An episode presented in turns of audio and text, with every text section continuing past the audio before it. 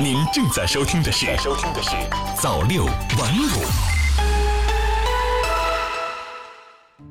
朋友你好，今天是二零一九年八月二十九号星期四，欢迎收听早六晚五早间档。首先，我们来关注时政方面的消息。庆祝中华人民共和国成立七十周年系列论坛第三场活动举行。新华社北京八月二十八号电，为庆祝中华人民共和国成立七十周年，二十八号上午，中央宣传部、中央和国家机关工委、中央军委政治工作部、北京市委联合举办庆祝中华人民共和国成立七十周年系列论坛第三场活动。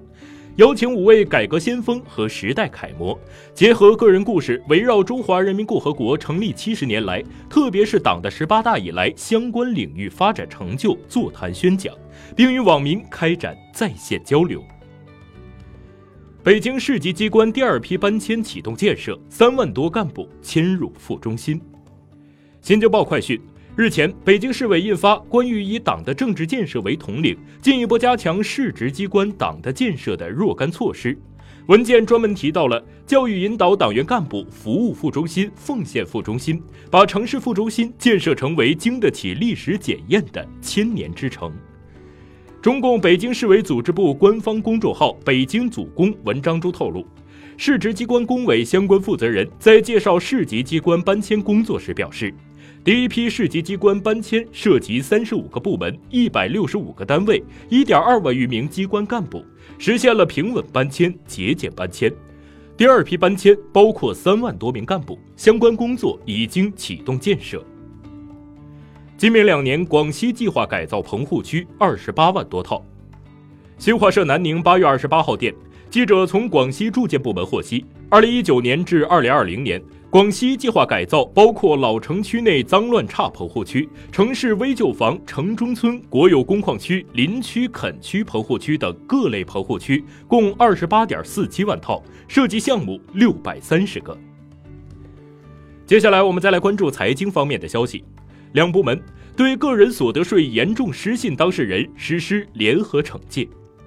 中新网八月二十八号电，据发改委网站消息，近日。国家发展改革委办公厅、国家税务总局办公厅联合发布关于加强个人所得税纳税信用建设的通知。通知指出，要建立个人所得税纳税信用管理机制，全面实施个人所得税申报信用承诺制；要完善守信联合激励和失信联合惩戒机制，对个人所得税严重失信当事人实施联合惩戒。中央财政下达三百亿元支持农业转移人口市民化。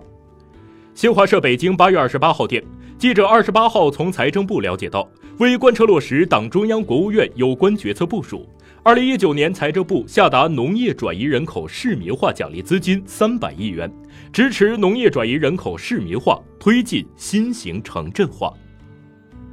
阿里高德推网约车聚合平台，市场格局再起变数。中新网客户端北京八月二十八号电。二十八号，阿里全资子公司高德发布传统出行数字化升级方案，也就是网约车聚合平台。目前，想到出行、T 三等近四十家合作伙伴接入。在二零一五年前，阿里就曾布局过网约车业务，重金投资的快滴曾和滴滴发起过网约车烧钱大战。二零一五年二月十四日，快滴和滴滴合并。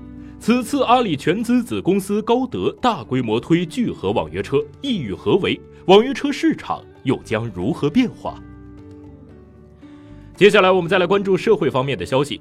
开业半天被买停业后，好事多回应，人数控制在两千以内。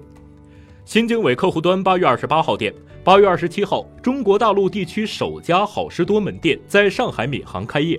让人没想到的是，该门店开业半天便被消费者买到停业。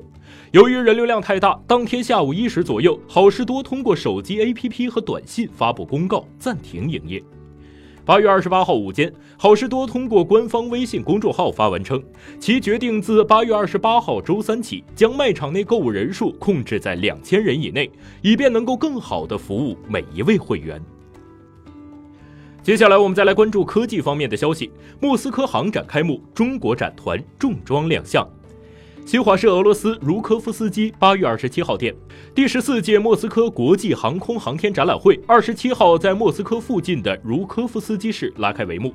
为期六天的航展期间，三十多个国家的航空航天企业、科研单位将集中展示数千项新产品研发成果和设计方案。最后，我们再来关注国际方面的消息。鲁哈尼，伊朗与美国重启对话有前提。央视网消息。伊朗总统鲁哈尼二十七号表示，伊朗与美国重启对话的前提是美方重返伊朗核问题全面协议，谈判只能在伊朗核协议框架下进行。若美国不取消当前针对伊朗的制裁，两国关系不会有积极发展。英国推动乡村地区应用五 G 技术。新华社伦敦八月二十七号电。尽管英国的运营商已陆续开通 5G 服务，但当前的信号覆盖区域主要在大城市。英国政府二十七号宣布，将推出一个商业竞赛项目，并计划简化相关法规，以推动 5G 技术在乡村地区的应用。龙飞船从国际空间站返回地球。新华社华盛顿八月二十七号电，美国太空探索技术公司的龙货运飞船二十七号离开国际空间站返回地球，带回超过一千两百千克的科学实验样品和设备。美国航天局说，美国东部时间二十七号十时五十九分，龙飞船脱离国际空间站，转移到安全距离；十五时二十二分许脱离轨道，十六时二十一分落入加利福尼亚州以西的太平洋海域。以上就是今天早六晚五早间到的全部内容，我是瑞东，我们晚间再见。